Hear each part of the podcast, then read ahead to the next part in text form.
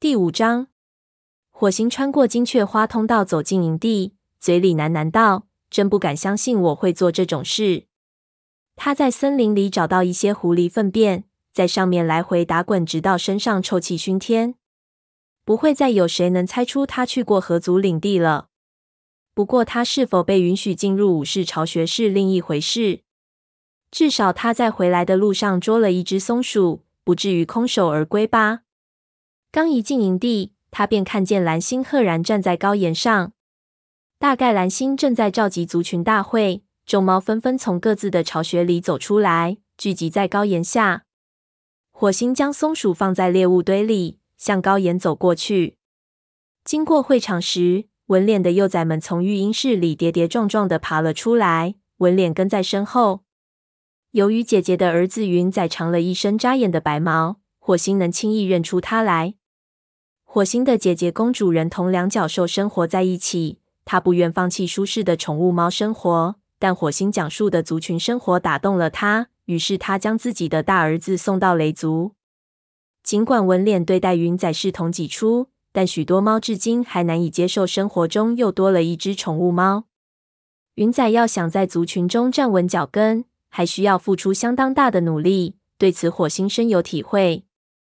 离得近些了。火星听到云仔在大声的抱怨：“我们为什么不能成为一名学徒呢？我和双毛那个姜黄色的蠢笨的孩子个头一般大了。”火星顿时来了兴趣。蓝星一定是在为双毛剩余的两只幼崽举行学徒命名大会。他们的哥哥和姐姐绝爪和探爪在几个月前就已成为学徒，这两只幼崽一定对此期盼已久，能够及时赶回来参加这次盛会。火星感到十分高兴。嘘，文脸小声对云仔说，然后将幼崽们聚到身边，为他们找了一片坐的地方。只有长到六个月大才能成为学徒。但我现在就想当学徒。火星转身离去，那边纹脸仍然在努力向固执己见的云仔解释族群的习俗。火星走到群猫前方，挨着沙峰坐下。沙峰警觉地扭过头，火星。你去哪里了？你闻起来就像是死了一个月的狐狸。火星嘟囔着说：“对不起，完全是意外罢了。”他也不愿闻这股臭味，更不想撒谎欺骗沙蜂，说自己是如何惹上这股气味的。沙蜂斩钉截铁地说：“好吧，在臭味消失前离我远点儿。”说着站开一步，但眼里却含着笑意。一个熟悉的声音喝道：“进巢穴前把自己清理干净。”火星回头看见虎掌站在身后。我在睡觉的时候可不想闻到这么臭的气味。火星尴尬地低下头，等虎掌离开后，方才抬头看正要开口讲话的蓝星。我们聚在这里是为了给两名幼崽起学徒名字。他低头看了一眼双毛，后者昂首挺胸，尾巴卷过来盖住爪子。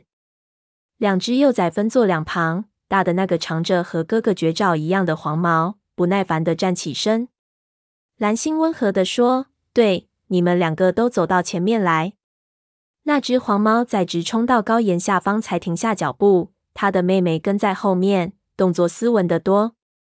它长了一身像妈妈一样的白毛，背上有黄色的条纹，尾巴也呈黄色。火星合上双眼。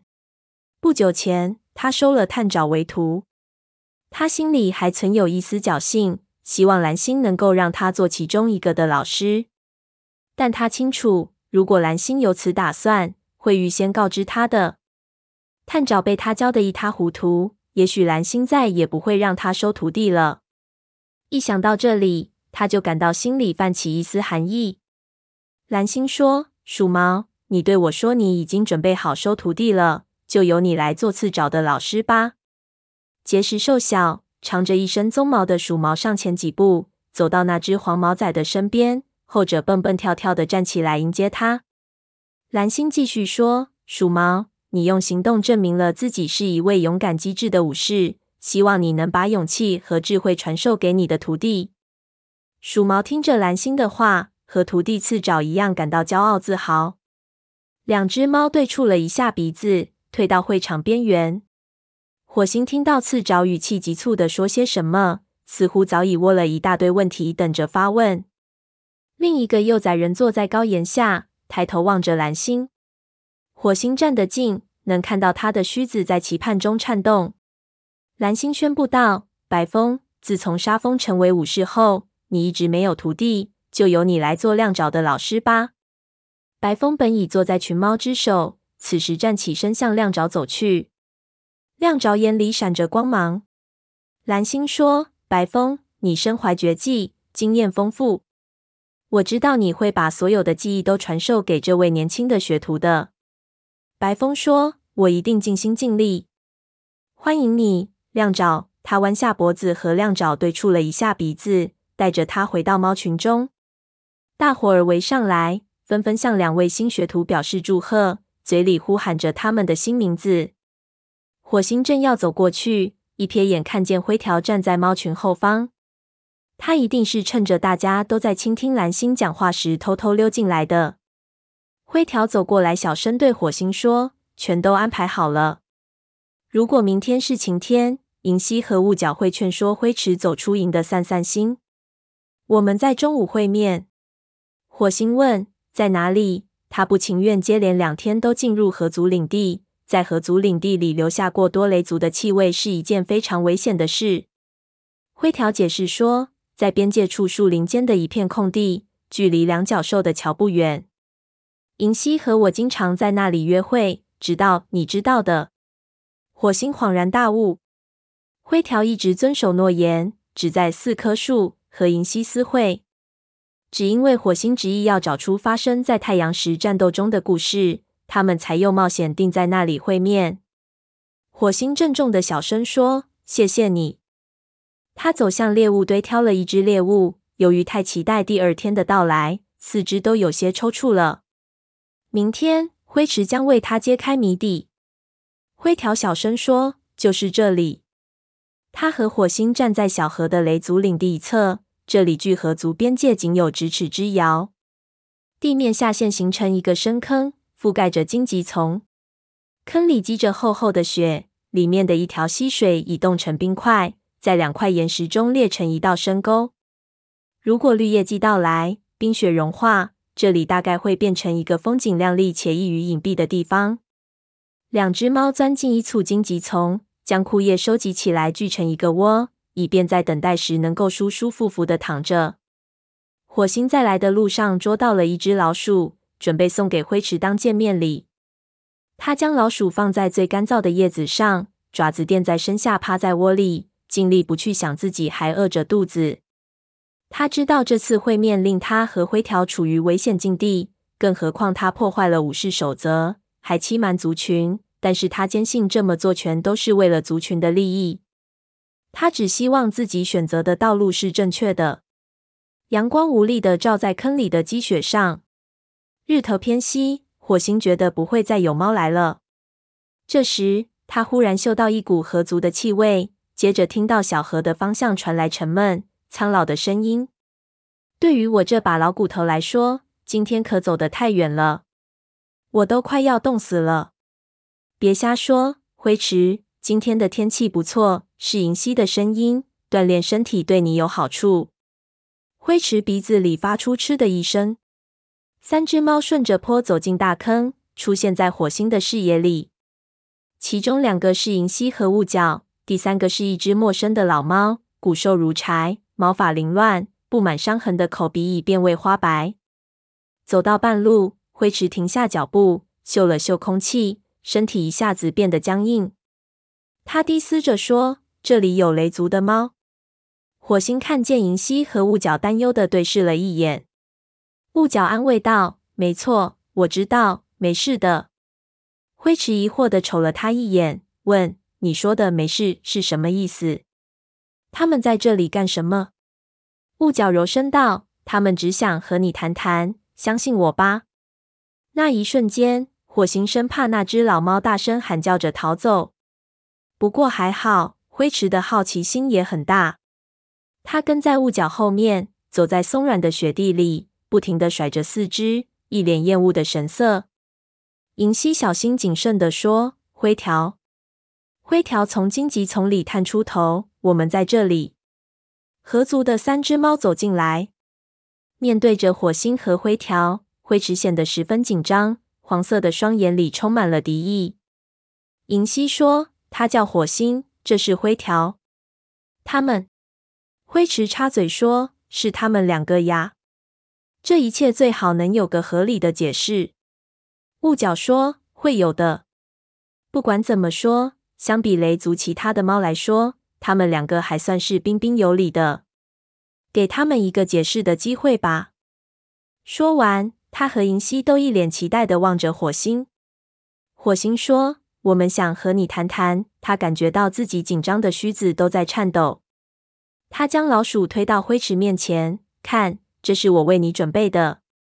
灰池看着老鼠，嗯，至少你还知道些礼数。对于雷族的猫来说，这可难得的很呐、啊。他蹲下身子，开始享用美味，露出一口因年长而残破不全的牙齿。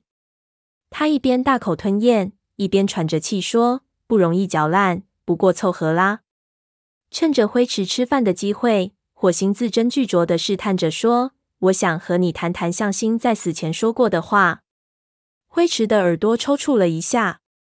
火星继续说：“发生在太阳时的那场战斗，我已经听说了。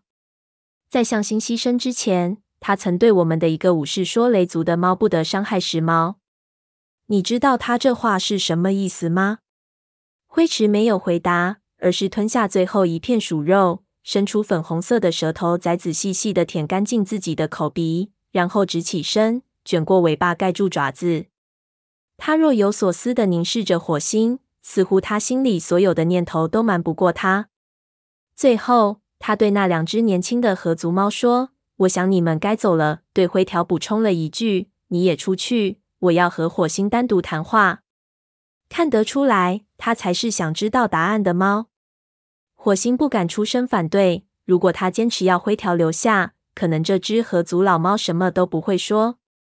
他瞅了一眼灰条。看到他也是一脸的困惑，灰池会说些什么，以至于连本族的猫都不能听到呢？火星感到有些不寒而栗，他隐隐觉得里头一定有什么秘密。不过，如果这是合族的秘密，他想不出会和雷族有什么关联。银溪和雾角面面相觑，也同样是一头雾水，但他们没有出声反对，而是乖乖的站起身往外走。银溪说：“我们在两脚兽的桥边等你。”灰池不耐烦地说：“没有必要，我还不至于老得找不到回家的路。”银溪耸了耸肩膀，和雾角走开了，灰条跟在后面。灰池静静地坐着，直到他们的气味渐渐变得微弱，方才开口说道：“想必雾角已经告诉你，我是他和时髦的妈妈了。”火星不再像一开始那么紧张，说。是的，他能感觉到灰池表面上脾气暴躁，实际却充满智慧，不由得对他产生了深深的敬意。老灰池大声说：“嘿，其实我不是他们的妈妈。”火星惊讶的嘴巴都合不拢。他继续说：“在他们很小的时候，我收养了他们，但我并不是他们的亲妈。在一个深冬季节，向星将他们带回来，那时他们还很小。”火星脱口而出。但向心从哪里找到这两只幼崽的？灰池眯缝起眼睛，他说是在森林里找到的，好像他们是被泼皮猫或者两脚兽抛弃在那里了。但我可不蠢，鼻子也很灵。